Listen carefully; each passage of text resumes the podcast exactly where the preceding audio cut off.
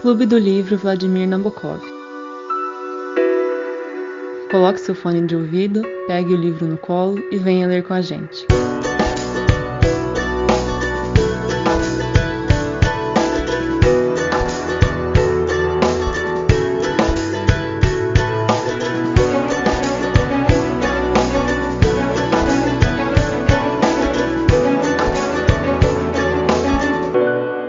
Rosa foi o primeiro livro que a gente escolheu para iniciar o nosso ciclo de leituras no Clube do Livro Vladimir Nabokov. E é um livro do Humberto Eco, né? Agora a gente vai pontuar o que a gente achou mais importante nessa nossa primeira leitura, que foi desde a apresentação, o prólogo do livro, né? Até o fim do primeiro dia. A gente vai pontuando por sequência, a gente acha interessante de discutir. Alguém tem alguma coisa para falar do prólogo, gente? Eu marquei uma frasezinha, que hora que ele fala assim, ó, é, a juventude não quer aprender mais nada. A ciência está em decadência, o mundo inteiro caminha de cabeça para baixo, cegos conduzem outros cegos e os fazem precipitar-se nos abismos, os pássaros se lançam antes de alçar voo, o asno toca lira e os bois dançam. É, é o mesmo trecho que eu selecionei então, tirando essa parte que ele fala a juventude, não necessariamente a juventude, isso é uma coisa que a gente, nós brasileiros, estamos vivendo muito, né? Nosso cenário político atual. Porque cada um fala o que quer da sua cabeça, se você discorda, é, chamando, falando, escancarando que isso é uma fake news, você é taxado ou de esquerdista ou de não sei o quê, enfim, é, você é coagido, então a busca pelo conhecimento parou de ser feita. O que está sendo feito agora é fabricação de mentira e levando dessa forma. E aí é como ele fala, né? É, cegos conduzem outros cegos e os fazem precipitar-se nos abismos. É, pássaros que lançam voando, é, antes de alçar, se lançam antes de alçar voo, asam tocando lira e os bois dançam. É o nosso grande gado. Lá do trecho eu ia dividir em dois. Eu não tinha pensado muito nessa parte do cenário atual, mas é que tipo toda geração pensa isso. Ah, agora essa juventude tá perdida, tá depravada. Essa, rock é música do capeta, funk é música do capeta, sabe? Tem sempre isso como se o passado fosse bom e o futuro fosse ruim. Uhum. E é engraçado, tipo, um monge comentando isso, teoricamente, lá no ano 1300 e pouco. Sim, é, concordo. Esse saudosismo do, do idoso, né? Sempre assim. A minha época era bom. Uhum. É... Famosa época onde se amarrava os cachorros com a língua. É. Mas realmente isso é verdade. E o que o Lucas falou toca muito nessa conjuntura na qual a gente está inserido, né? Hoje, porque uhum. as pessoas elas acreditam naquilo que elas querem acreditar, naquilo que convém a elas. Elas não conseguem estabelecer um pensamento para de forma crítica analisar o que está sendo proposto a elas e aí decidir se aquilo realmente é verdadeiro ou falso, né? É verdadeiro desde que me sirva. Então, eu concordo. Isso eu tinha também marcado esse trecho, eu acho que todo mundo marcou dado a importância, né? Muito, muito legal. É, falando mais um pouco sobre isso, hoje eu estava assistindo o jornal da EPTV aqui da região, né? Que é a afiliada da Globo aqui da região é EPTV. E aí eles estavam discutindo que o índice de isolamento aqui, tipo assim, nunca atingiu 70%. O valor mais alto que atingiu foi 56%. E agora vem, vem numa queda, num valor menor. E aí a apresentadora perguntou, tipo, para um infectologista, professor da USP, é, o que ele achava que se devia a isso. E assim, ele, eu, a resposta dele foi muito feliz. Ele, ele começou falando que é, ah, não quero entrar num debate político, porque pode virar para um campo assim que vai dar discussão, não sei o que, né? Tipo, já falando assim, ah, o problema é político, mas eu não posso falar dessa forma, que senão vocês vão vir estraçalhar. Basicamente isso. Aí ele falou. É, mas assim, a população carece de, de exemplo.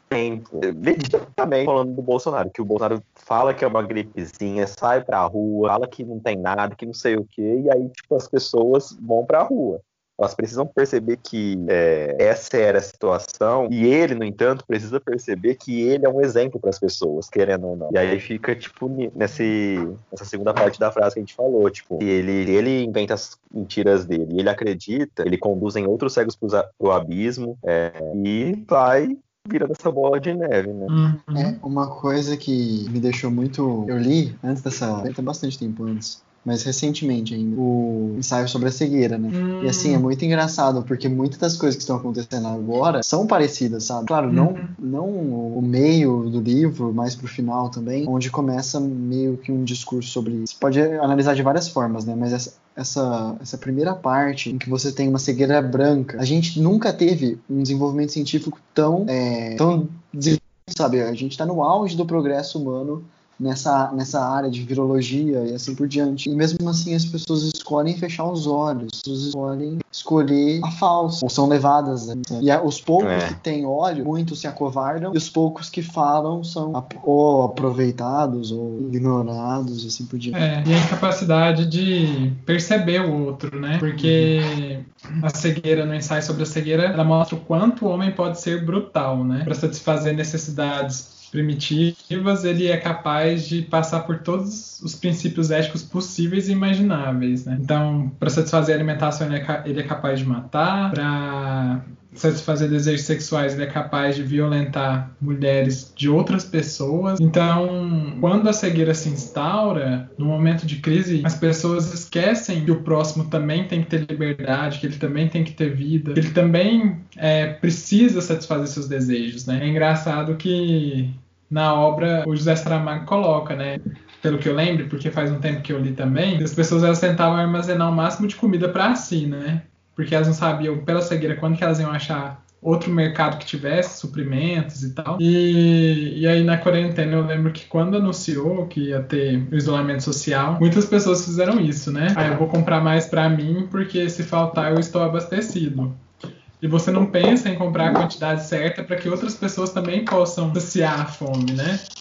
Então é esse pensamento de olhar muito para si e não conseguir enxergar o outro, né? Você está cego para o outro e só quer enxergar os seus desejos. Então acho é, e comparando isso com o cenário da verdade, você está cego para aquilo que o mundo te diz, o que está externo a você, ou você só consegue internalizar aquilo que você acredita que é o correto, que convém a você. Fenomenal isso que vocês falaram, menino.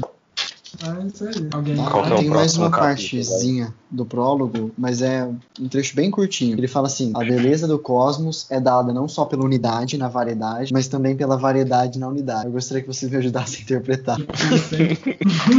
Essa eu vou deixar pro palestra, que eu já falei. Ai, Vai lá, palestra. César mesmo, hein, cara? É, a beleza do cosmos. É... A beleza do cosmos uhum. é dada não só pela unidade na variedade, mas também pela variedade na unidade. Complicado, hein? É um trocadilho isso aí, né? Meu Deus do céu. Mas eu acho que é, tanto a variedade que forma uma unidade quanto uma unidade que permite a variedade são características que estão dentro da nossa sociedade, né? E enquanto a gente não permite que as pessoas possam viver na sua singularidade sem é, ser individualista, né? Sem querer tudo para si, mas sabendo que cada um possui diferenças. E mesmo com essas diferenças, a gente consegue conviver e nessa convivência juntos, trocar informações para que nasça algo melhor. Então, na nossa variedade, conseguir estabelecer conexões para traçar uma unidade maior do que todos nós, acho que isso faz muito sentido na, no que diz respeito à solidariedade, né? O Durkheim fala muito de solidariedade mecânica e orgânica. E solidariedade orgânica é isso, é uma sociedade é, multifacetada, com pessoas que trabalham em diversos setores e se dependem, né? E dependem uma das outras. Então, elas são várias, variadas, mas se conectam por tramas sociais e por meio dessas tramas conseguem fazer uma sociedade única, né? Ali, que é algo maior do que elas separadas. É, então acho que pensar a solidariedade nesse contexto de unidade na variedade é muito importante para que a gente consiga é, viver melhor, né? Então, é isso que eu penso, mas é Era... assim muito profundo. Eu acho que dá para usar em vários contextos, né? Mas é, o que ele tenta dizer e eu concordo com você que a primeira coisa que eu pensei foi nossa sociedade, que é diver, tipo assim, uma sociedade coesa, mas diversa. Ela é. Deixa você falar que é melhor, né? Porque não tem como avaliar objetivamente. Uhum. A avaliação seria subjetiva para cada pessoa. Uhum. Mas é, no sentido, tipo, com a diversidade você consegue chegar mais longe, você tem mais opções, você tem é, pontos de vista diferentes para cada e é, basicamente é isso, bem legal. É muito, é muito bonito, né? A forma como ele, ele expõe. O que mais? É isso, né? Eu do prólogo não tenho mais nada para discutir, não. Eu também não. Também não. Só uma coisa, é, antes da gente começar o primeiro dia, mas bem rápido mesmo, é do Naturalmente o Manuscrito, que é antes do prólogo inclusive, né? Ele vai falar de como que foi difícil estabelecer né, a fonte que ele precisava, é, achar essa fonte. E quem está falando isso é um personagem que encontrou um livro de um monge, aí perdeu esse livro e aí depois nunca mais encontrou um parecido, porque as fontes não batiam, né? Ele procurava por aquela fonte que estava descrita no primeiro livro que ele achou e não conseguia achar por meio dessa referência um outro livro igual aquele que ele perdeu. Então, é essa questão que a gente até já tinha comentado em algumas outras reuniões, né, de questão de propriedade intelectual, de deixar sua marca em um livro, ela foi sendo criada realmente na modernidade, né, com a ascensão do mundo burguês e do mercado de venda de livros, que o mundo da escrita, que é que, gente, que eu tô lendo agora, Fernando também, ele, o Martin Putner, que é o autor, expõe que isso aconteceu no século 16, ou 17, desculpa, virada ali, né? 1605, quando Don Quixote foi escrito e o Cervantes lidou com todo um dilema sobre autoria de textos, enfim. Mas, e outra coisa também, que ele fala da dificuldade de se traduzir um texto, né? Um texto uhum. que é de um século bem atrás do que ele está se propondo a traduzir, é, e isso gera uma dificuldade, né? Porque você tem que dar um salto para conseguir fazer com que uma linguagem, é, uma língua diferente consiga expressar os símbolos contidos na língua original, né, em que o, a obra foi escrita. Isso também é interessante. Mas só isso mesmo. É muito legal. Desculpa ter é, deixado passar, mas essa parte é uma, um jeito de introduzir a história muito bom do Humberto Eco, né? Porque uhum. você não já mistura ficção na realidade na, na primeira linha. A partir desse momento você não sabe mais. Sim, a gente sabe que é uma obra de ficção, mas te deixa muito mais dentro da história. Será que isso aconteceu? Será que não aconteceu? Do jeito que ele conta. É. É um tom de realidade. Mas é isso. Do primeiro dia que Agora você quero... a Carol, né, que tá caladinha. Quero ouvir a voz da Carol. eu, não, eu só anotei a partir da, da parte terça lá. Ah, tá. É que, na verdade, eu tive muita dificuldade com esse começo. Eu achei que é um livro que não tem uma leitura que flui muito. Se a gente uhum. comparar com os dois livros que a gente leu anteriormente, né? Que foi o Perfume e Lolita. Uhum. É um filme, é um livro que ele escreve uma frase de linhas e linhas. Você se perde no raciocínio na metade. Eu tive que reler várias vezes para entender e, na verdade, na maioria das vezes eu continuei sem entender. Principal, e tem algumas partes que são muito descritivas e até exageram na descrição. Então, é, a gente, você estava comentando isso, né, no nosso grupo. Eu, eu acho que tem até uma analogia, uma comparação com a Bíblia, né? Porque o Fernando me falou que uma, uma vez tentou, começou a ler a Bíblia e tal. Eu li uma vez só, mas alguns livros eles são muito descritivos. Eles falam em que medida você tem que é, construir o tempo. E assim, nas medidas certas, com os apetrechos certos, com o material certo. Então, assim, é muito é, descritivo, assim, a, a leitura. E parece muito que ele tá tentando fazer isso aqui, sabe? Na hora que eu li, eu lembrava muito do, do de alguns livros ali do Pentateuco Levítico e tal, é, se não estou enganado. Então, realmente, você tem muita razão, Carol, mas eu acho que é intencional. O Humberto Eco costumava falar, está, é um, não é um spoiler, mas está no epílogo do livro, se eu não me engano, que ele costumava falar que as 100 primeiras páginas são tipo uma penitência que o leitor tem que passar. Se você conseguiu passar disso, aí a leitura começa a fluir, porque você gostou da história, sabe? É uma coisa proposital, mas que vai fazer sentido mais pra frente. Até ele sabe. Nossa, eu quero que realmente faça, porque olha.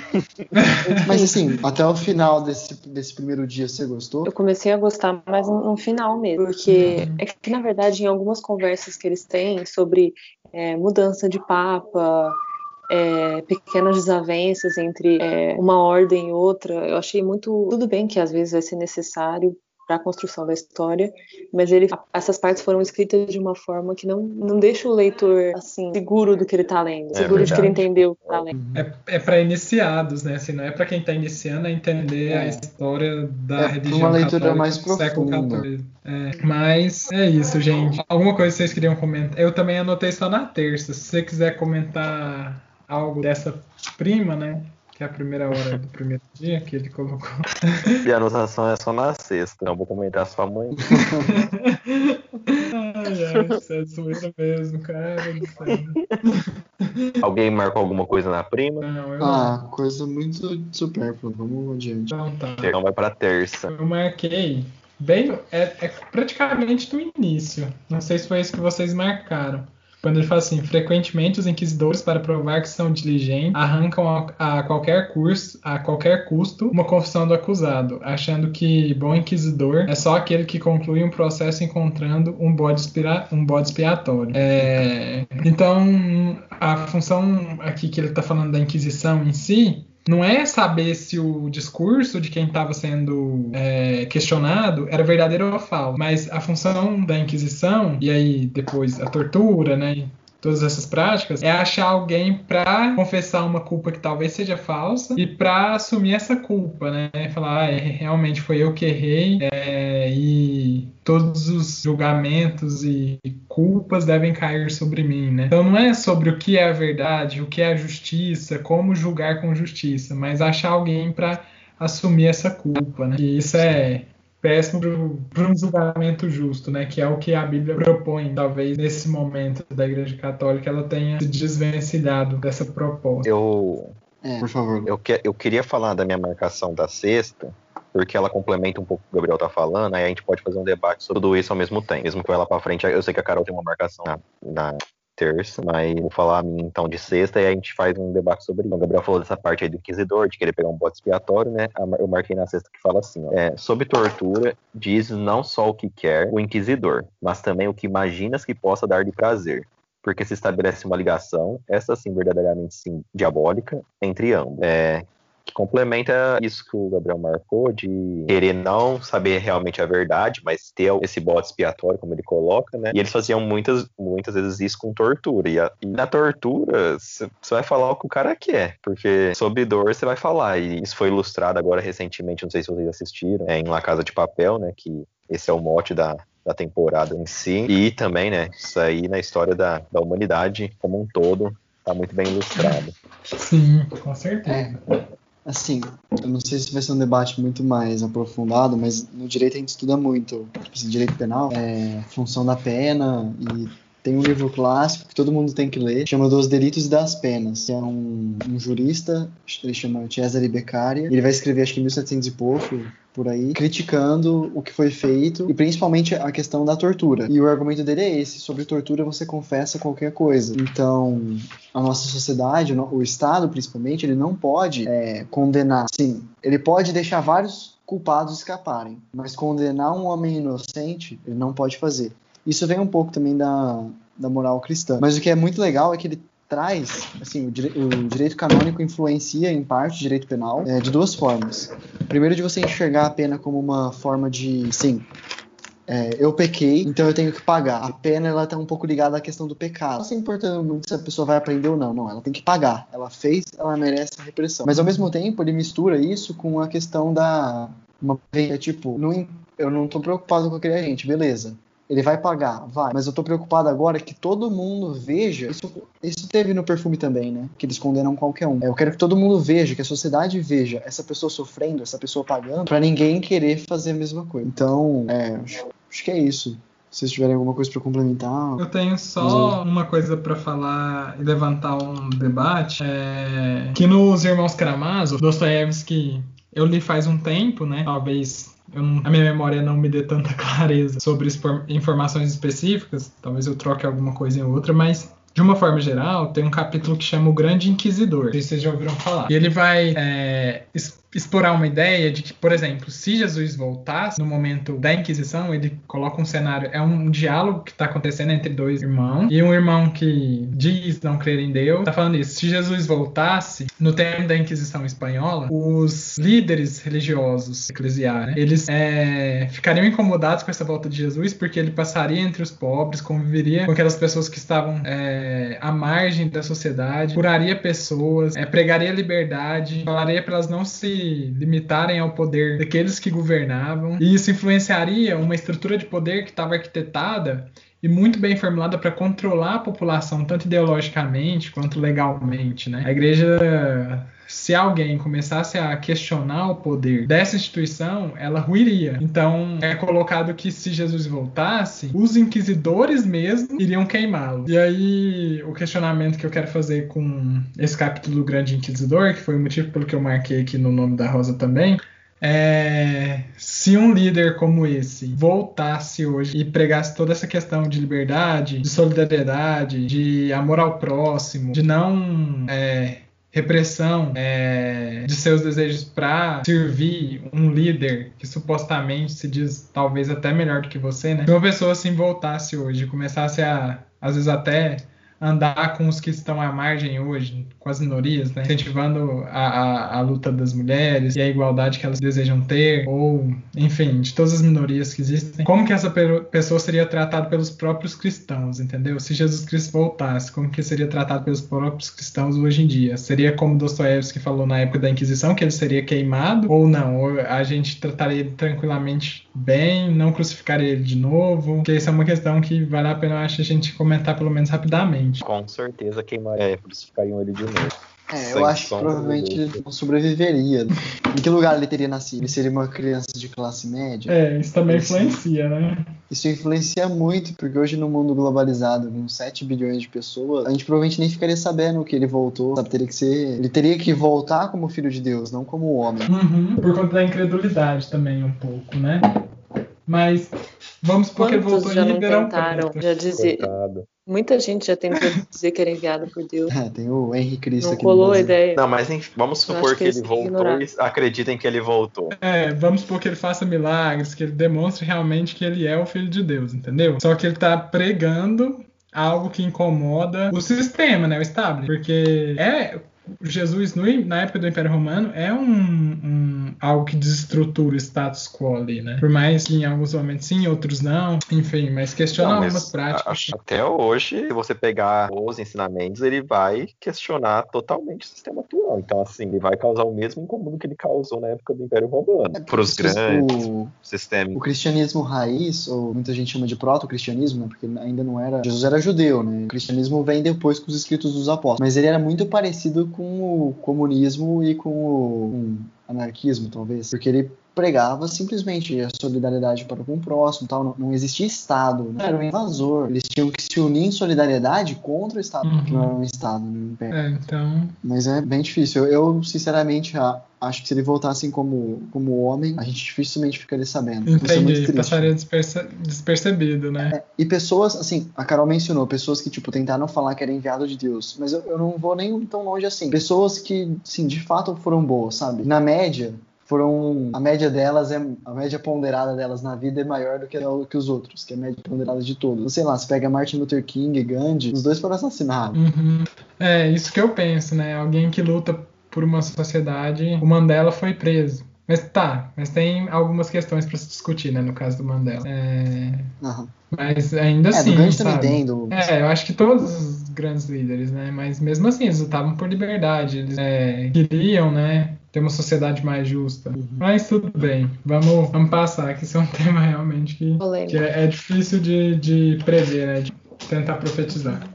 Eu queria mencionar uma parte que está bem abaixo dessa que você falou, que é uma conversa entre o Abade e o Guilherme. E o Abade fala: é, Aconteceu uma coisa nesta abadia que pede a atenção e o conselho de um homem prudente e agudo como vós.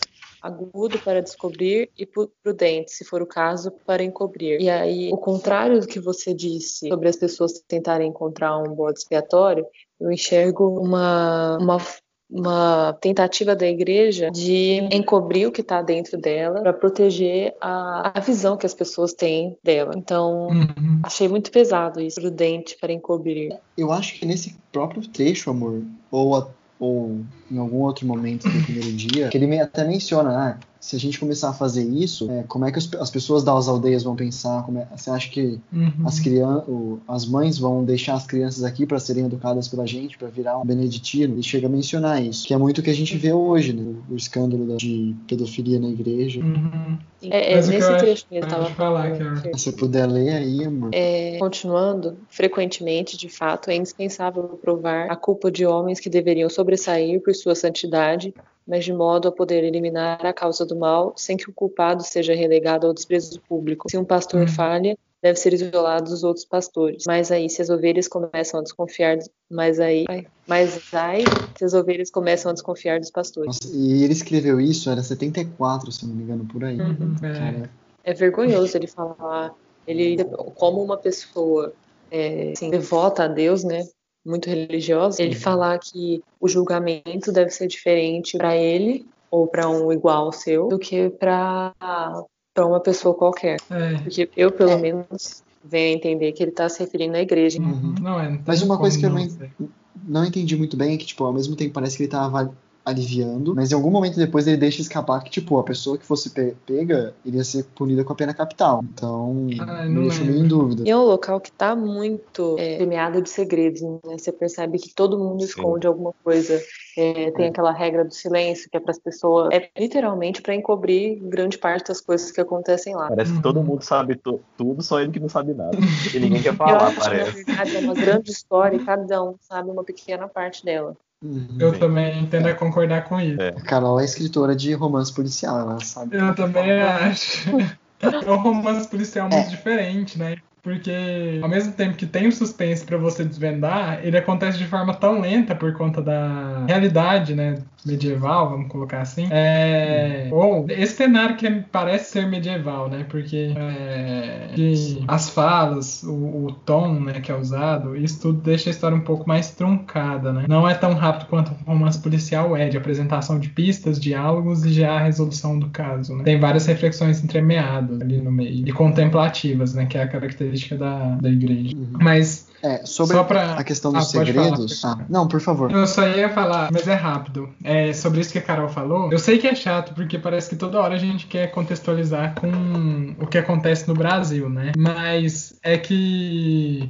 Não tem como não falar, gente. Se for verdade mesmo que o Sérgio Moro disse, de que o Bolsonaro queria trocar o diretor da Polícia Federal para colocar alguém da confiança dele, seria exatamente para fazer isso, né? É, para como ele diz aqui, ai meu Deus, arguto para descobrir, então descobrir aquilo que interessa para o Bolsonaro, para a família Bolsonaro, e prudente, se for o caso, para encobrir aquilo que ele porventura possa descobrir e que possa afetar a imagem da família como um todo, né? Então, é o que a Carol falou. Ah, Para quem, ou Fernando, lembro, para quem tá fora da igreja, eu uso um método de investigação e acusação. E para quem tá dentro, eu uso outro. Para quem tá dentro da família, da minha família política, eu uso um método. Para quem tá fora, eu uso outro.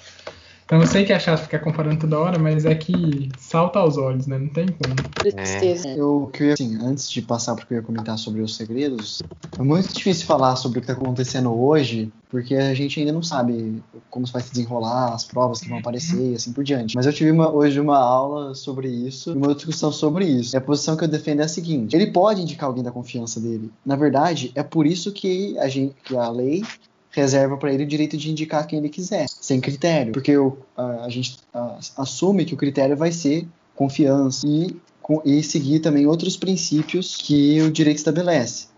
Então, o direito muitas vezes ele ele está linkado com a moral, mas o direito também tem normas amorais. Uma delas seria essa, esquecer que tipo o, o poder executivo, que é a administração pública, grande parte está no poder executivo, ela se vale de, de de alguns princípios, que é legalidade, impessoalidade, moralidade, é, proporcionalidade e eficiência. E aí tem também segurança jurídica e interesse público. Mas assim, o ponto é, ele pode escolher alguém da confiança, desde que isso não tira impessoalidade, parece não é só alguém da confiança dele, é um amigo íntimo da família, um amigo do filho. E moralidade também, por esse mesmo motivo. Uhum. É o que eu É. falei, se o que o Moro tá falando for verdade, aí realmente é condenável. Então, né? mas é, o cara, assim, ele foi muito. Como posso dizer? Politicamente, ele foi. Não foi tão habilidoso. Ramagem é um cara querido pelos delegados. Ele é um delegado bem, um delegado bem. Ele, as pessoas enxergam ele como competente, competente e honesto. Então, ele podia ter, sinceramente, aí sendo um pouco maquiavélico, se ele quisesse realmente um testa de ferro lá é, na Polícia Federal, ele podia ter feito a Polícia Federal indicar quem ele. A Polícia Federal provavelmente indi- po- poderia indicar o Ramagem, por, por ele ser uma pessoa, um delegado bem quisto. Então, me parece eu não sei, às vezes me parece que muitas coisas são feitas de propósito. Isso que me deixa mais preocupado. Que o Rodrigo Maia, está fugindo muito do livro, foi mal. Mas o Rodrigo Maia teve uma entrevista, acho que no final do ano passado, que ele falou que o governo era uma usina de crises. E de crise em crise, a gente está no segundo ano de governo, entende? Uhum. É uma, e de crise em crise, o Bolsonaro continua com popularidade para se manter no cargo, e com popularidade para conseguir ser reeleito em 2022. É triste, né? Então, Muito se triste. isso não for uma estratégia, é a cagada do século. É, Ai, gente. Só E sobre, sobre o a- segredo, por favor. a questão da, nomeação, você estava falando que a lei garante que ele possa fazer isso, né? É, hoje saiu uma reportagem que a UOL fez com o Lula, e o Lula, o Lula defendeu que o Bolsonaro possa indicar ele. Falou que é, enquanto não tem nenhum crime que seja feito, é, que o Ramagem tenha cometido, a indicação é totalmente legal e o Lula se posicionou contrário à decisão do Alexandre de Moraes do STF. Não sei se vocês viram. É. Então, Não, não vi, Eu não. vi uma análise, uma análise de um, um professor da USP, Gilberto Bercovitch, o cara é muito bom. É, ele, a área dele é direito constitucional, mas também é, direito econômico. E ele, ele- isso foi gravado, é uma entrevista assim, mais antiga, tem, sei lá, umas três semanas, bem antes desse problema. Mas basicamente ele pinta o panorama geral, que é o Estado brasileiro tinha um presidencialismo bem forte e começou a ser dilapidado com a Dilma, continuou sendo dilapidado com o Temer, e agora é o, o, au- o que está acontecendo agora com o Bolsonaro é o auge. E assim, ao mesmo tempo, de lapidar que eu falo, tipo, tira prerrogativas, tira poderes, assim por diante. Ao mesmo tempo, os outros poderes estão fazendo isso por uma pressão da sociedade, uma pressão interna também, de proteger o sistema. Sim, se o poder executivo está ameaçando os outros dois poderes, obviamente que esses dois vão se unir para tirar essa ameaça. Mas, assim, o que o Berkovitch levanta é: beleza, agora com o Bolsonaro pode até ser frutífero, a gente está impedindo que esse cara faça absurdo. Mas você alterou o sistema político daqui para frente é, para sempre. As coisas dificilmente voltam a ser como era antes. Você precisa de muito esforço para voltar como era antes. Então, por conta de três presidentes, principalmente por conta desse, o presidencialismo brasileiro acabou. É, é difícil, né? Muito complicado essa questão. Mas, assim, tentando, tentando ser breve, sei que não é um assunto breve, mas tem essas leis, eu não sei se elas. Que eu preciso estudar melhor, mas eu não sei se elas são justas ou não. Mas aquela lei que permite com que o presidente defina quem vai ser o reitor, reitor da universidade por meio de uma lista tríplice tríplice que é encaminhada para ele, sei lá, sabe? Eu acho que a universidade tem que ter autonomia para nomear seu reitor. Não, deve esperar do presidente que não conhece a realidade da universidade, que não conhece a realidade da instituição, definir, sabe? Ele não vive ali, ele não sabe o que acontece ali dentro, ele não sabe o que a instituição precisa, necessita. Então acho que tem que sair das fileiras da instituição. E assim como a polícia militar, ela sabe em quem ela pode confiar, ela sabe quem vai garantir a sua autonomia, então Sabe, por que, para que delegar isso pro presidente que não tá ali vivendo a, a vida da instituição? É, então, é sei lá, eu acho que. Eu sei que tem vários debates que sejam isso, mas assim, bem raso e bem imediato pra gente poder prosseguir, né? Mas realmente é difícil. É, me estender debatendo isso, mas tipo, tudo que é político tem argumentos contra, argumentos a favor, e sinceramente, se você olhar os dois lados, você. Sim, sinceramente você poderia escolher qualquer um deles. O que, o que ocorre é que muitas vezes quando você tem na, na política a pessoa defendendo interesse próprio, sabe? Então ela vai alegar aquele argumento, mas no fundo, no fundo, ela tá defendendo o interesse próprio. Uhum. É, é, bem complicado. Mas ó, sobre os segredos, tinha dois, duas coisas que eu selecionei. É, uma que é na terça ainda, que ele fala da. Nem todas as verdades são para todos os ouvidos. É tipo assim, ele tá basicamente explicando a censura. É, uhum. Que eu posso até. Eu tenho as pessoas que querem expor a verdade, elas vão ser impedidas por um poder maior, geralmente, porque esse poder maior teme como esse interlocutor vai receber a mensagem, como ele vai interpretar. E por fim, eu achei muito interessante ele colocar a barreira física e espiritual, entre aspas. Ele fala que a biblioteca se defende por si só. Eu achei isso muito interessante. E aí, rapidamente eu vou juntar uma parte que está lá por volta do Noah. Tem sempre alguém que tenta barrar o conhecimento. As regras dos beneditinos limitam muito o conhecimento. Então o herborista ele fala: ah, só o herborista deve saber quais ervas causam alucinação. E aí, então, tudo tem, cada hierarquia, cada posto tem um conhecimento próprio. E as pessoas, por conta da regra do silêncio que vocês já mencionaram, não trocam informações. Cegos conduzindo cegos. Eu quero falar algo, eu só tenho mais duas marcações, e tem uma que ele cita em um dado momento que ele fala assim: parecia estranho um Papa é, achar perversa a ideia de Cristo ser pobre, mas estava claro que entre defender a pobreza de Cristo e defender a pobreza de sua igreja, o passo era curto, e uma igreja pobre se tornaria fraca diante do imperador. É, isso tá, deixa eu olhar, na sexta. Tava discutindo na terça, né? Eu dei uma pulada pra sexta agora. Uhum.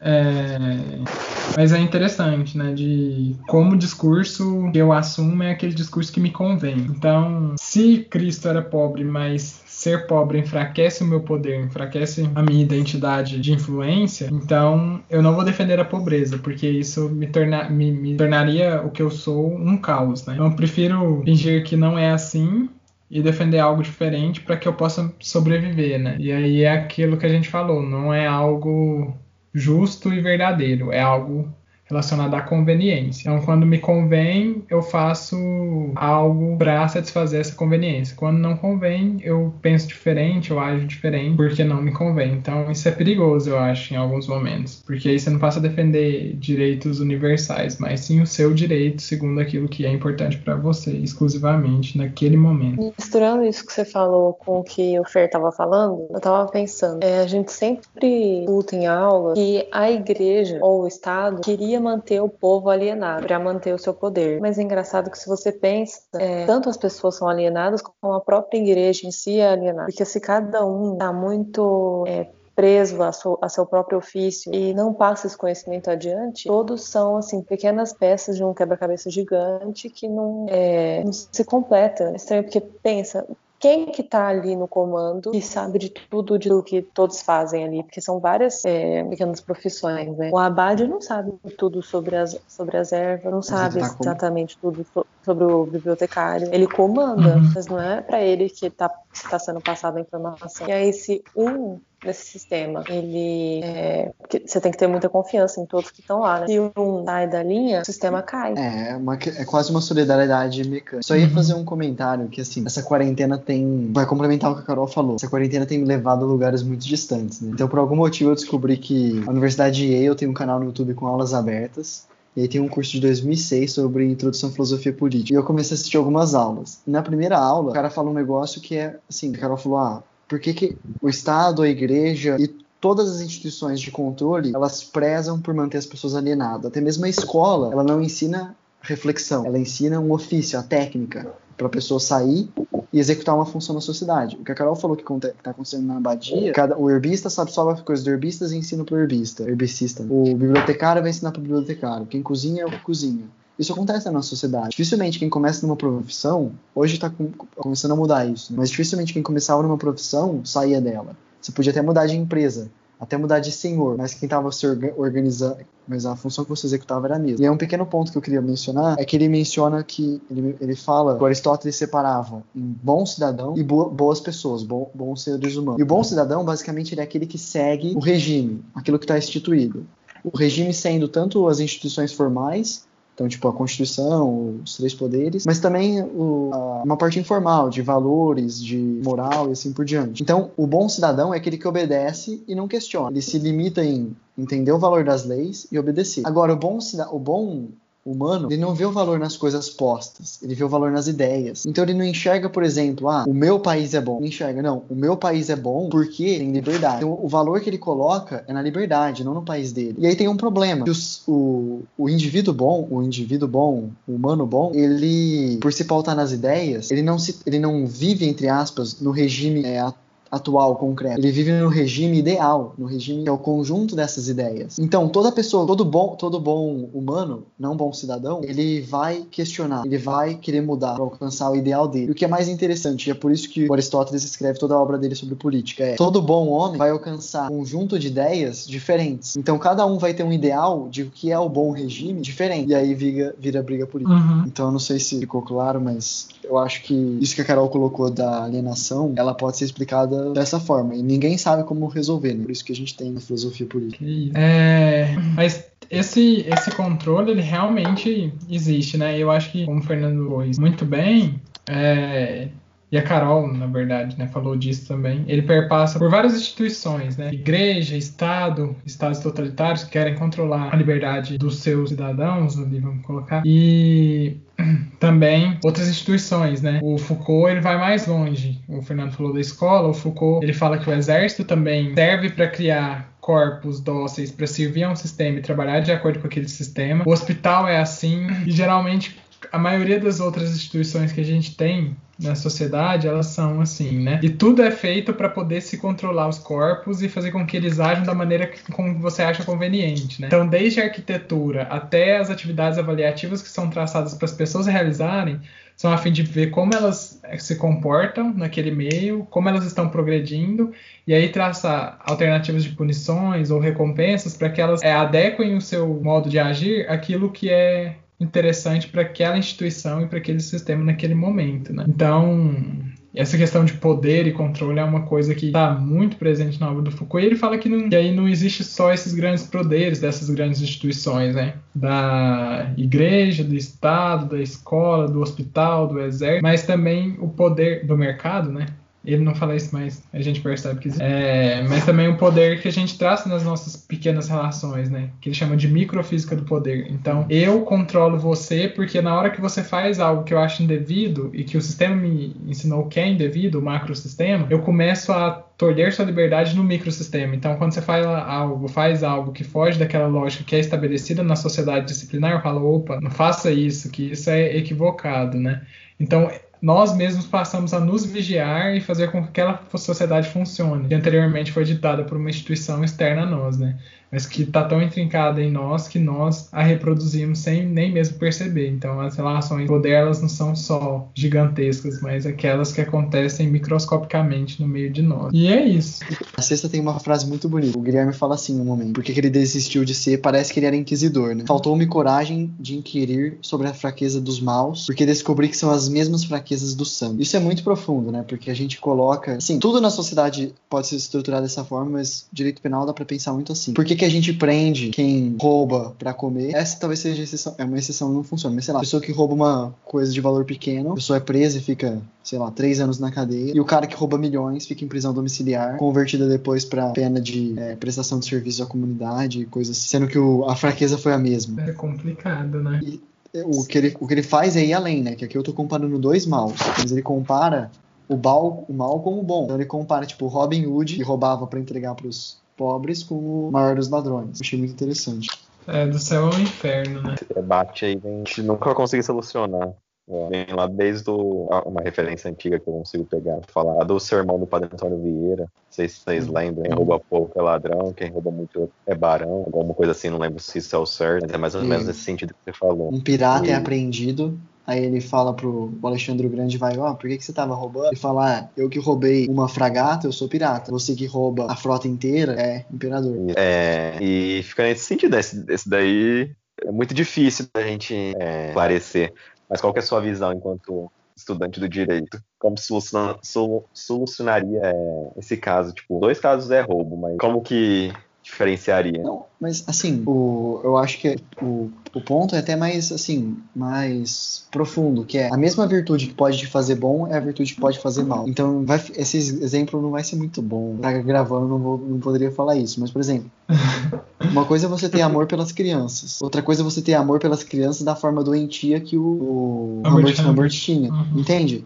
São a mesma fraqueza. A fraqueza do, da, sei lá, Madre Teresa de Calcutá, que cuidava das crianças, talvez seja a mesma fraqueza do Humbert, só que de uma, um pequeno detalhe que muda tudo, sabe? Uhum. Então, é difícil. Mas eu achei bonito o trecho em si, o jeito que ele escreve. Eu tenho só mais um, um comentário, só que eu nem sei onde que ele tá na história. Ah, mas pode um fazer. Deixa eu caçar ele. Pode, pode falar. Fazer. Eu vou falar ah, um, então. Então manda ver. Isso aqui, eu vou falar. Eu marquei um que fala assim, é, vai um pouco de contraponto com o que a gente falou no começo dessa reunião. Lá no Vésperas, ele fala, não temos mais a sabedoria dos antigos, acabou-se a época dos gigantes. A gente tinha comentado até então sobre aquela questão do jovem, né, do idoso que fala na minha época. Mas aí, quando ele falou essa frase, eu parei para fazer uma reflexão e assim realmente parece que na nossa época agora atualmente a gente não vê mais é, grandes pensadores. Para quem já teve Leonardo da Vinci descobriu milhões de coisas Albert Einstein cadê as pessoas que atualmente cobrem as coisas? Eu sei que tem. Só que tipo assim paradoxalmente a gente está na era da maior informação possível era da internet. E cadê isso que não fica escancarado sabe? Então fiquei pensando sobre isso Tipo assim, eu tenho certeza que a gente com certeza está produzindo tanto conhecimento, ou até mais, quanto aquilo no passado, mas mesmo a gente tendo a maior difusão da informação da história, isso não chega como deveria chegar a contente, na minha opinião. O que vocês acham? Estava discutindo sobre isso com o Fer faz uns dois dias. E estuda um negócio, tipo assim, minúsculo, muito específico, ele sabe tudo sobre aquilo. E, e, é uma diferença que eu, pelo menos, tinha dos meus professores de história falavam, que era você comprar, comparar o Leonardo da Vinci a uma pessoa qualquer, qualquer pessoa inteligente. O Leonardo da Vinci, ele era bom em basicamente tudo que ele fazia. A gente tem hoje muitas pessoas que são muito boas em coisas muito pequenas, e isso meio que é, silencia elas porque você não, não tá preocupado com o cara que tá estudando no proteína no vírus pequeno, entendeu? Assim, é Sim. é só, tipo assim, ah, conseguiu a vacina para o coronavírus, que tá uma puta dando problema agora esse cara vai ser reconhecido, mesmo que o, o, o, trabalho dele tenha sido resultado do trabalho de muita gente por trás. É. Então vocês então, acham que a. As pequenas formiguinhas que estão criando as coisas por baixo não são reconhecidas. É, eu acho que são dois pontos aí muito importantes, que é tipo assim, quanto mais complexo, mais especializado precisa ser. Então, a ciência hoje é tão complexa que você não consegue ter alguém que saiba de tudo. É,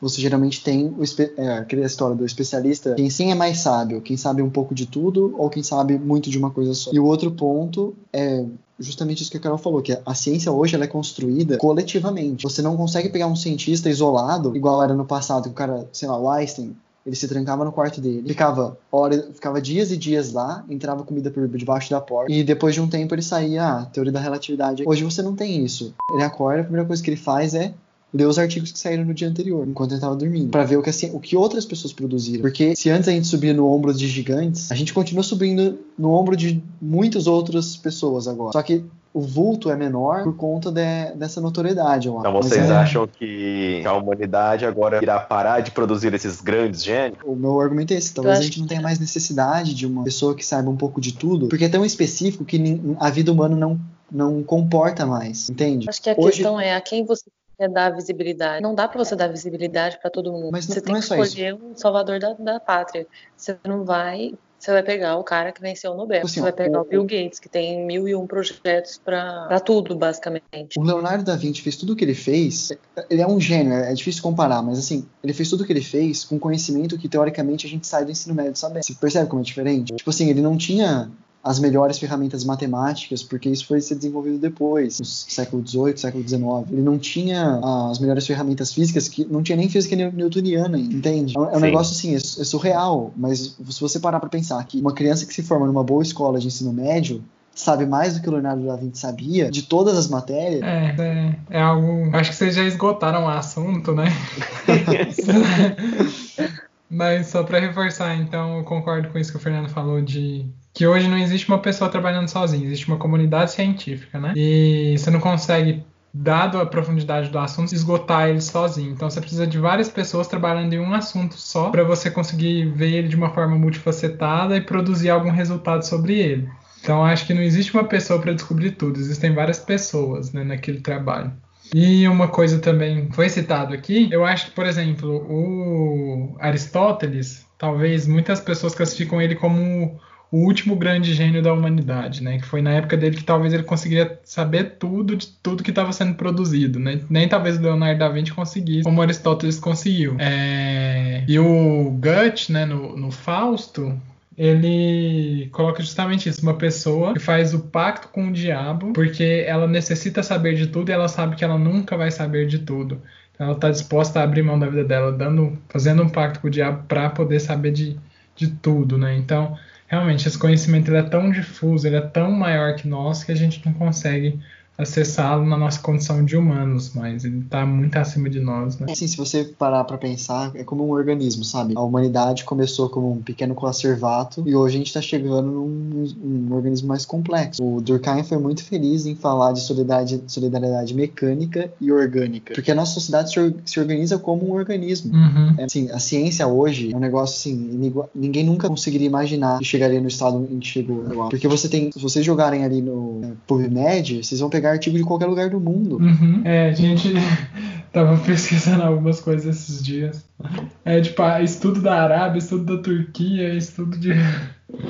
É muitos lugares diferentes mesmo. É, Mas essa é a vida, né? É só uma questão da gente dar mais visibilidade, então, para pessoas corretas, porque como eu discuti o palestra mesmo, eu tava falando o dia com ele, ele falou lá do vídeo do Ariano Suassuna. Se você manda um genial pro Chimbinha, você falaria pro Beethoven. Então, é bem isso. Você tava falando da informação não chegar e a gente vai falar que tem essa impressão de que eu não tô vendo o que está sendo produzido. Então é mais uma questão da gente dar o valor certo para as coisas certas. Mas é muito difícil, né? Porque hoje tudo é, é, Toda forma de arte é legítima, toda forma de pensamento é legítima, né? Porque você não pode Assim, legítima não que esteja certa, mas legítima no sentido de que representa alguém ou algo, né? É uma voz ativa na sociedade. Diferente de outras épocas, né? Que só o clássico europeu, por exemplo, poderia ser considerado como música. As outras coisas não eram consideradas música. E é difícil você determinar o que tem que ter visibilidade ou não, né? Porque será que só a cultura erudita que tem que ter visibilidade? Só ela que faz as pessoas é,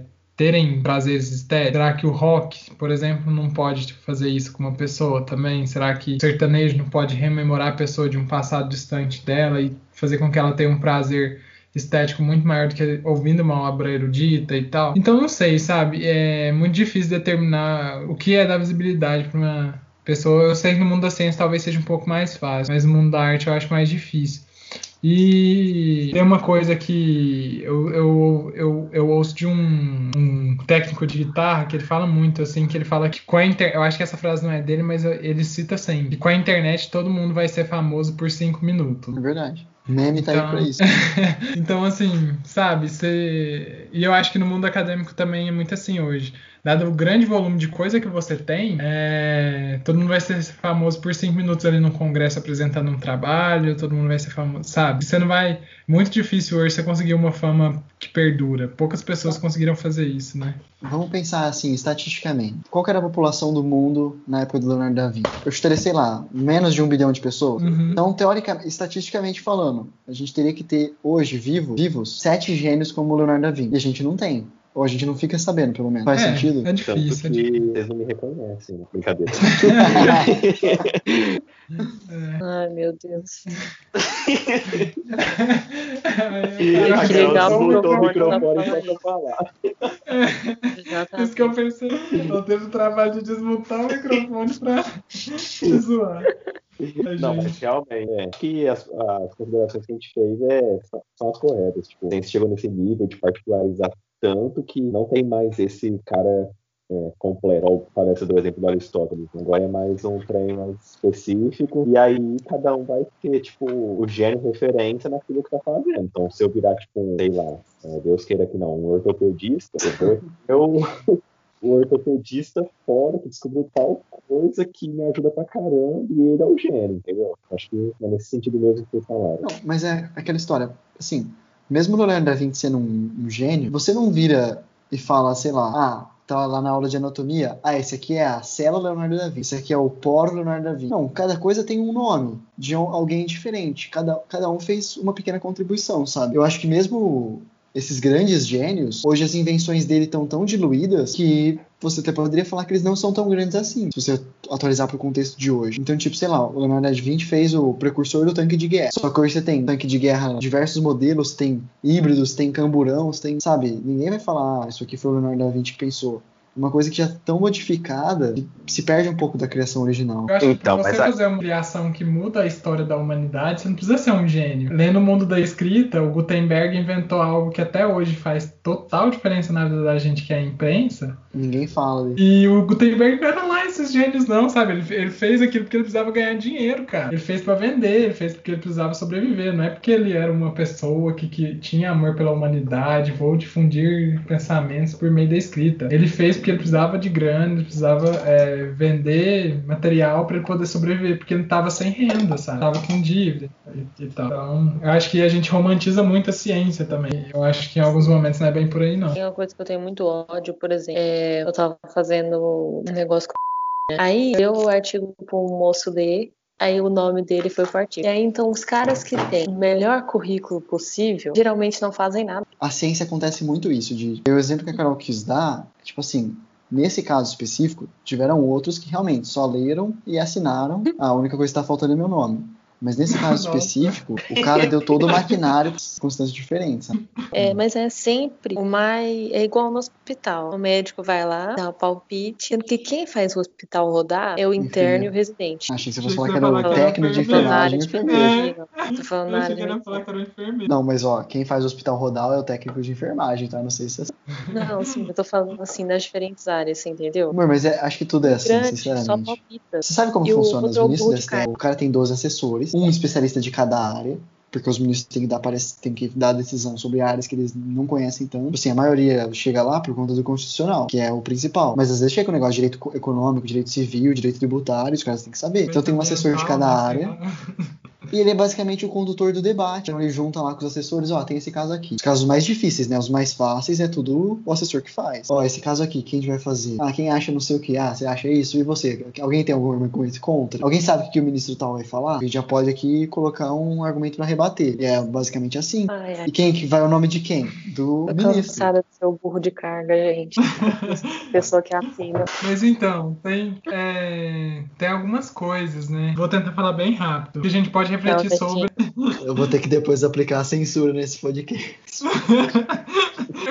Aí, ó, a gente tá falando sobre censura e a gente vai censurar. Colocar uns bip nos nomes, É. sei lá. Ai, ai, muito bom, gente. Olha aí, a gente é igual a Igreja Católica no século XIV.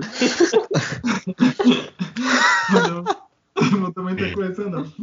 É, mas assim, é, a gente precisa discutir até que ponto, isso eu acho que não há uma opinião fechada, mas até que ponto a ciência é realmente neutra, né? Porque às vezes você vê uma pessoa que realmente se esforça muito, estuda demais para publicar algo de qualidade, mas uma pessoa que talvez, ah, não sei, nem se esforce tanto, mas por ter contatos, ela sai na frente dessas pessoas que se dedicam muito, né? Assim. Então, quanto contato faz diferença no meio científico? Nem não só no meio científico, mas em qualquer outro meio, né? É, E aí muitas vezes as pessoas acham, não, a ciência é neutra, na ciência não tem nepotismo, na ciência não tem tal. Mais- eu acho que não é.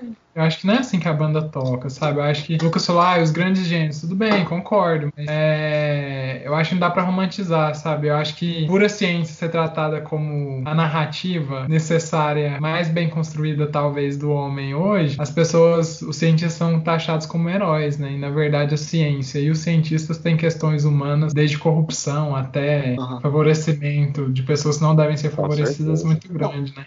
É, são dois comentários aí. Pr- Primeiro que eu acho que na quando a gente for ler o Fundação, é, a gente vai conseguir aprofundar esse debate, porque se eu não me engano, a Fundação fala um pouco disso, da ciência das ciências, que acabar com tudo, que ia começar a prever o futuro e tudo mais. Mas outra coisa é, a- talvez a, a ciência seja o que a gente tem hoje de melhor, mas nada pode ser endeusado, nada pode Uhum. ser colocado numa posição sem defeitos. A ciência tem muitos defeitos, tem muita gente que falsifica resultados, tem muito plágio, mas é justamente você é, enxerga o valor e aí tem que conseguir criticar com é, com conteúdo. Uhum. O, o maior exemplo que a gente tem hoje, na- voltando agora pra política, é tipo a Lava Jato. A Lava Jato é uma, foi a primeira operação no Brasil conseguir prender grandes políticos. Mas aí a primeira pessoa que levanta e fala, é, mas calma lá, aconteceu isso que não foi muito legal. As pessoas, opa, mas calma lá, já querendo derrubar o Deus Lava Jato, não é bem assim. Você tem que criticar pra próxima operação ser muito melhor. E assim por diante. Uhum. Sim. Eu só tenho mais uma coisa pra falar, que é um trecho, já é no finalzinho da nossa leitura, que ele fala assim: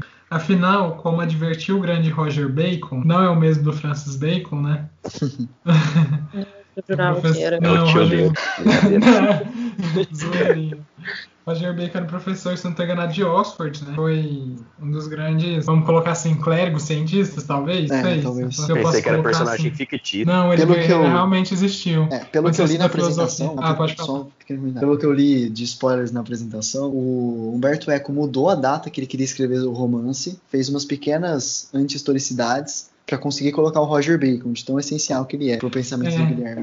Ele é, ele é como se fosse um, um dos fundadores ali da, da teoria científica em Oxford, na Inglaterra, né? É, ele que funcionou talvez a faculdade, enfim, em algumas áreas que antes não eram tão funcionadas no restante da Idade Média, né? Então ele é um dos precursores aí. Quando a gente está estudando filosofia das ciências, ele aparece como esse grande nome desse período inicial de Oxford. E então, afinal, como advertiu Roger Bacon, nem sempre os segredos da ciência devem cair nas mãos de todos, pois alguns poderiam usá-los para os maus propósitos. É, e aí vem uma pergunta, né? Tu receias, portanto, que os simples possam fazer mau uso desses segredos? E aí ele responde: no que ao simples, Receio apenas possam ficar aterrorizados com ele, ao confundi-los com as obras do diabo, de que os pregadores desfalam com frequência demasiada.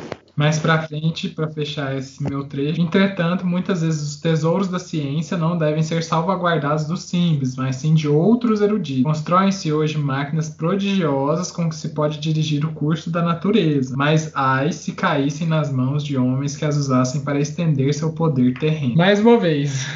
A ciência, por mais que o método científico seja neutro, as pessoas que fazem a ciência elas não são neutras, né? Então existem intenções por trás daquilo que é feito. E o que ele está falando aqui é: se eu der informações para pessoas que querem essas informações apenas para aumentar o seu poder terreno e não para fazer com que a vida geral da sociedade melhore, isso pode fazer com que a ciência destrua a vida das pessoas ao invés de melhorá-la, né? Melhorá-las. Porque isso é o que a gente viu com relação a. O Lucas vai até dar uma aula isso no cursinho popular, no cursinho popular com relação à radioatividade, né? Radioatividade você pode desde datar um fóssil com carbono 14 até fazer um, um tratamento quimioterápico, ou desculpa, radioterápico, e até produzir uma bomba atômica para lançar no seu inimigo e matar milhões de pessoas, sabe? Então, a mesma informação, o mesmo contexto de informação, ele pode ser usado em diferentes áreas. É o que ele está falando aqui. Depende para onde esse conhecimento vai ser direcionado, porque a pessoa, quando ela pega esse conhecimento, ele já não é mais neutro. Ela vai fazer algo com ele aí ela pode direcionar ele tanto para construir algo melhor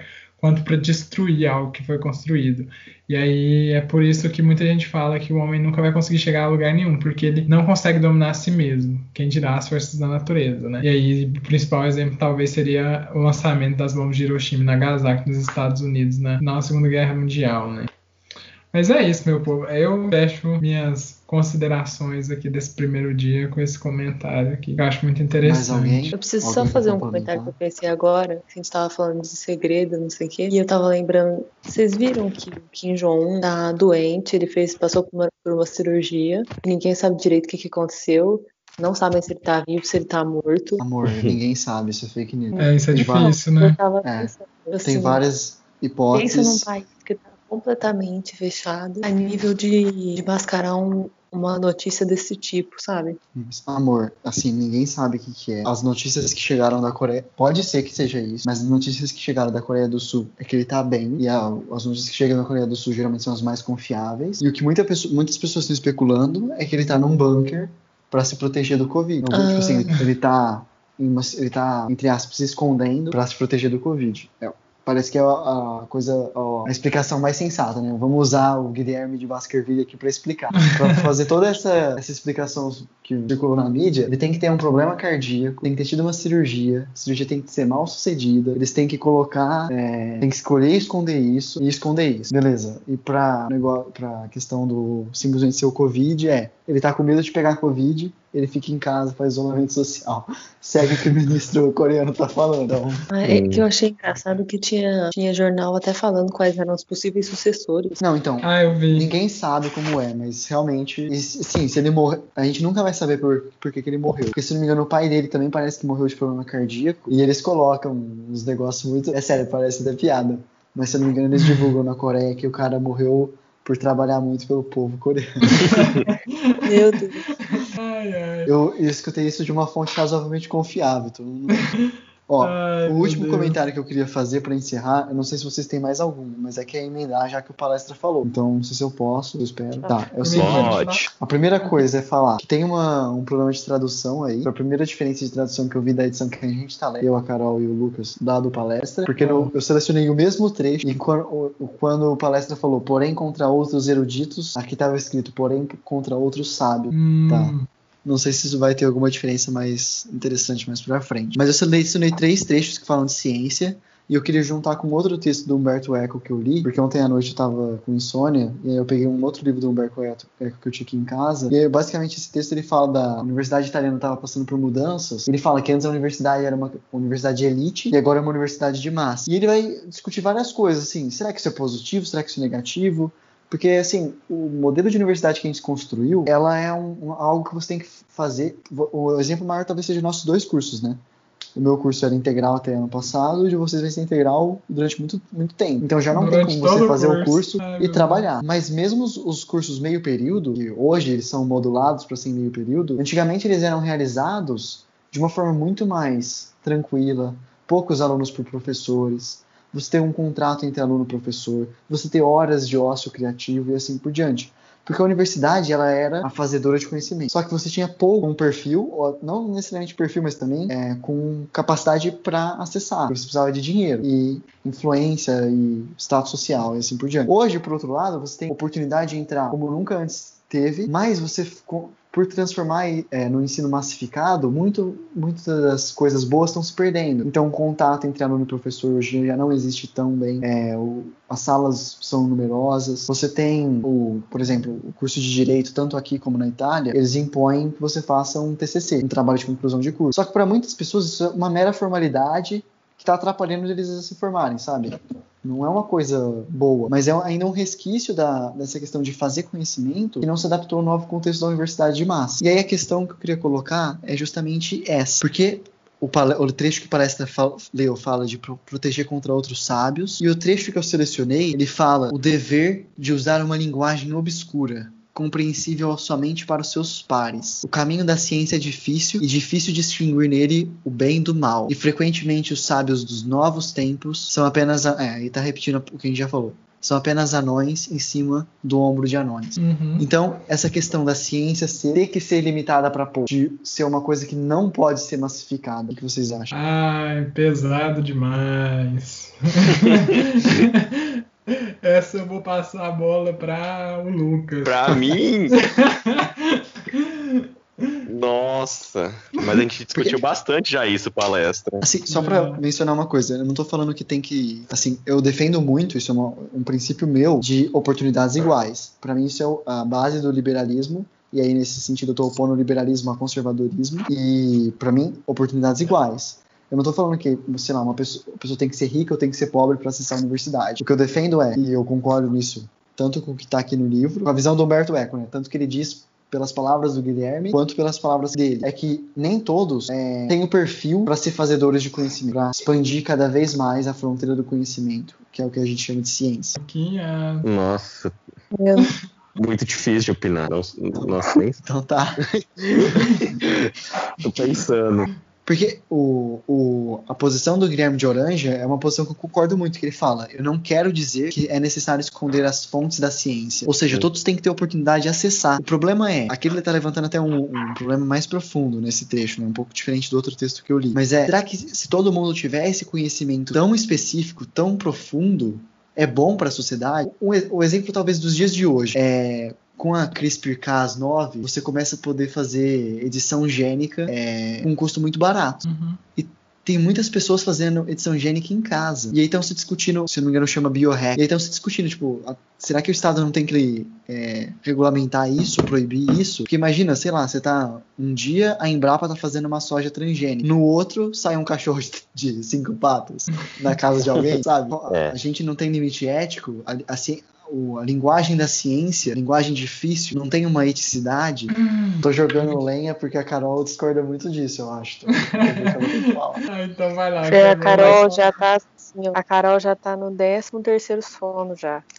Minha cabeça de funcionar assim. A Carol tá só o corpo aqui. Nossa, nem o corpo. Tá? Eu e o Lucas tinha um dia que a gente ficava discutindo até meia-noite. Sim. Na época dos é, é que, assim, eu, eu acho que a ciência ela já se blinda para fazer isso não acontecer do que você falou. E dessa forma, quando ela se blinda para isso não acontecer, ela já segrega, ela já não faz com que todos possam atingir ela. Entende? Eu entendo, mas assim, Entendeu até que, que ponto dizer, é uma cena. Eu entendi. Mas é, é, justamente o que fala aqui no texto, que a ciência tem uma linguagem difícil para nem todo mundo conseguir acessar. Mas até que ponto isso é segregação, ou seja, uma coisa nefasta, ou até que ponto isso é ético, uma coisa boa? Nossa, é muito difícil definir. Eu vou dar um Mas... exemplo. Assim, para mim é, eu é muito ruim. Se... Desculpa, Lucas, pode falar. Não, meu comentário é, é mais para assim, sair de escanteio. Porque eu penso que seja ético, mas que a consequência é nefasta. Entende? Porque, é uma nossa, boa saída. é muito difícil. É. é que eu vou dar um exemplo. Acontece, o que mais acontece é nas nossas áreas. Porque, tipo assim, sei lá, chega. É, alguém vai reclamar algum direito, aí a pessoa fala, ah, não, mas ó, tem um artigo tal, não sei o quê, e a teoria dualista finalista mitigada vai falar disso, então isso você nunca vai conseguir é, provar o seu ponto nos tribunais. Ou então, no meio de vocês, que é um paciente está sendo consultado, aí um médico vira para o outro, ah, você acha que é um problema de emulsificação na glândula, não sei o que, não sei, sabe? Então, você dificulta muito o acesso para as pessoas de fora compreender. Mas, ao mesmo tempo, se uma pessoa qualquer tivesse acesso, a, acesso parcial a conhecimentos médicos, qual seria o efeito disso na sociedade? Então, Sabe, é um pouco o efeito que a gente tem hoje com os terraplanistas, sabe? É o que eu ia Você- falar. uma pseudociência. Porque se você não divulga, se você não faz divulgação científica e se você não torna a ciência acessível às pessoas, elas vão começar a criar narrativas que fazem mais sentido para elas. E narrativas mais simples podem é, seduzi-las de maneira mais fácil. E se você não educa a população também de forma crítica e racional, ela não sabe, por exemplo, escolher bem seus governantes, é, não sabe agir moralmente, eticamente, porque tudo bem, a academia sim, ela forma a gente para ser técnicos, mas pelo menos é, algum, alguns movimentos mais jovens, eles tentam fazer com que não seja só essa formação técnica, né? Pelo menos as diretrizes curriculares nacionais do curso de medicina foram colocadas para as universidades para que elas pudessem mudar o currículo, tenta buscar um ensino que também seja ético. Então, o que fazer, como fazer, como agir, não só do ponto de vista técnico, mas também do ponto de vista ético, político, na sua atuação como profissional de saúde cidadão, né? E eu acho que ensi- ensinar essas coisas para as pessoas, ensinar o que é ter cidadania, ensinar o que é, por exemplo, tudo bem, é, primeiros socorros ou noção de medir uma pressão ou ensinar para ela é, o que é as diferentes áreas do direito e, e- e tal. E ensinar também que é importante, mais do que tudo, a orientação de uma pessoa que é qualificada para aquele setor. Ela pode ter um conhecimento mínimo daquele setor, mas ela precisa ter o conhecimento para saber onde ela vai buscar a fonte necessária, sabe? Então eu acho que se você dá educação para a pessoa, não é, é empoderar ela para buscar a ajuda necessária no momento necessário com o profissional necessário. Agora, não dar educação pode ser algo ou excluir essa pessoa, blindar essa pessoa de chegar ao sistema universitário, pode alimentar narrativas que sejam muito maléficas não só para o individual, mas para o coletivo. Então, Eu acho- assim, é, eu Pode sei que vai muito além disso, né? De, igual você disse, pessoas usando a teoria científica para fazer absurdos éticos. Mas aí eu acho que até no meio científico isso acontece. A gente viu aquele cientista que fez uma bebê transgênica, né? Com, com, na China, com modificação genética para não é, pra mutar a possibilidade de ter uma resposta imune ao vírus da, ao vírus da AIDS. Então, eu acho que picaretagem tem tanto dentro do meio científico para quem tem um acesso quanto fora. Então, acho que você precisa pelo menos mostrar para as pessoas e falar, olha, eu tô te dando esse empo- empoderamento. O que você vai fazer com ele? Se vai ser benéfico, se vai ser maléfico?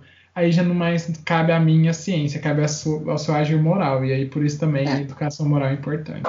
Eu ia comentar que talvez ah, juntos aqui, com, com base no que o Lucas falou e que você falou agora, a gente tem encontrado uma solução, que é a linguagem técnica, a linguagem científica dos, entre aspas, sábios, talvez tenha que ser restritas a eles mesmo para evitar é, males maiores. Não que não vão, vão haver males, como existem males mesmo dentro da ciência. Mas o, o ponto é a divulgação desse conhecimento, justa de uma forma simples, uma linguagem simples, uma linguagem não necessariamente a linguagem dos entre aspas sábios, mas Uhum. numa linguagem que as pessoas comuns entendam, é necessária, Uhum. justamente por evitar é, é, tipo assim é o é uma moeda é uma moeda de duas faces. A linguagem complexa de um lado mas ela tem que ter a linguagem simples do outro. E talvez no livro, quem faz esse papel é o Guilherme, porque ele Uhum. pega o conhecimento do Roger Bacon e tá levando lá da Inglaterra, tá levando pra uma abadia na França, sabe? E conversando com pessoas que não conheciam. Então, acho que assim, Na pra encerrar, Itália, talvez né? na França, não é? Ai, não sei. Gente, Eu sei. Ah, Parece que aí parece, mas não, não me recordo. É na Europa, gente. É, o Axo é alemão, ou dinamarquês, eu não entendi muito bem. Mas É que, tipo, acho que os nomes. Salva, é, Salvatore, é. é um- Fer, só brevemente. Qual que é a minha opinião que você falou? Não, é porque uma vez você tinha comentado comigo, você não gostava dessa linguagem técnica, tipo, do direito, da medicina. Você achava que isso era só uma forma de manter os outros ignorantes, sabe? De Ah, falar coisas para os outros não perceberem, de esconder o conhecimento de verdade. em alguns momentos eu concordo com isso, viu? Em alguns momentos, não em todos. Não, sim, eu concordo. E só, Mas assim, aí porque... vai a beleza da profissão. Que é você passar isso pra uma criança, por exemplo. Coisa mais fofa. Mas aí que tá o grande desafio dos professores, né? Que é tornar algum pensamento super complexo numa linguagem simples que, os alunos possam, que os alunos possam entender, porque ninguém fez o pós-doutorado que aquele professor fez. Então ele precisa tornar aquilo que é extremamente complexo e abstrato para um nível mais concreto para os alunos da graduação, por exemplo. E os E alunos mais- da graduação precisam fazer isso para os alunos, talvez, para as pessoas de ensino médio, as pessoas, sabe? Então Eu sei que nessa simplificação da linguagem, vamos dizer assim, de um pensamento super abstrato e complexo para um mais simples, você perde nuances, você perde especificidade. Mas às vezes o grosso você consegue passar. E eu acho que é isso que é a função do professor, né? Não é ficar passando tudo de tudo, é mais um, o que é relevante daquilo que Sim. é produzido e, e, deve ser pensado, né? Mas esse é justamente o ponto, né? Porque você não precisa o que a gente tinha falado, né? Você tem a linguagem complexa, complexa dos cientistas, você não precisa passar essa linguagem para as pessoas comuns. Você tem que uhum. explicar numa linguagem simples para a pessoa saber, por exemplo, ah, a Terra não é uma bo não é uma, não é redonda. A Terra ela tem a, ela é uma geodoide, se não me engano, como é que fala. Ela tem um formato de Terra que a gente não consegue explicar como é, porque ela é parecida com uma. Ela parece redonda, mas ela, sei lá, é mais achatada nos polos, ela tem pequenas irregularidades, então não tem como você falar, ah, ela é redonda. Mas beleza. A pessoa saber isso é uma coisa. E com esse conhecimento, ela consegue ir para o mundo muito mais preparada para se alguém chega para ela e fala, olha, a Terra é plana e eu vou provar, ela fala, ó, oh, mas calma lá, não é bem assim. Uhum. a mesma coisa com outras coisas, né? Com relação à educação sexual também, né? Sim. Muita coisa assim. Mas é isso, meu povo. Alguém tem mais alguma coisa a dizer? Fale agora o cálice para sempre. Vamos dormir. Posso falar uma coisa? Pode. Eu permito, porque você ficou caladinho. Não, eu gostaria de parabenizar esse grupo, porque assim, a gente tirou leite de pedra.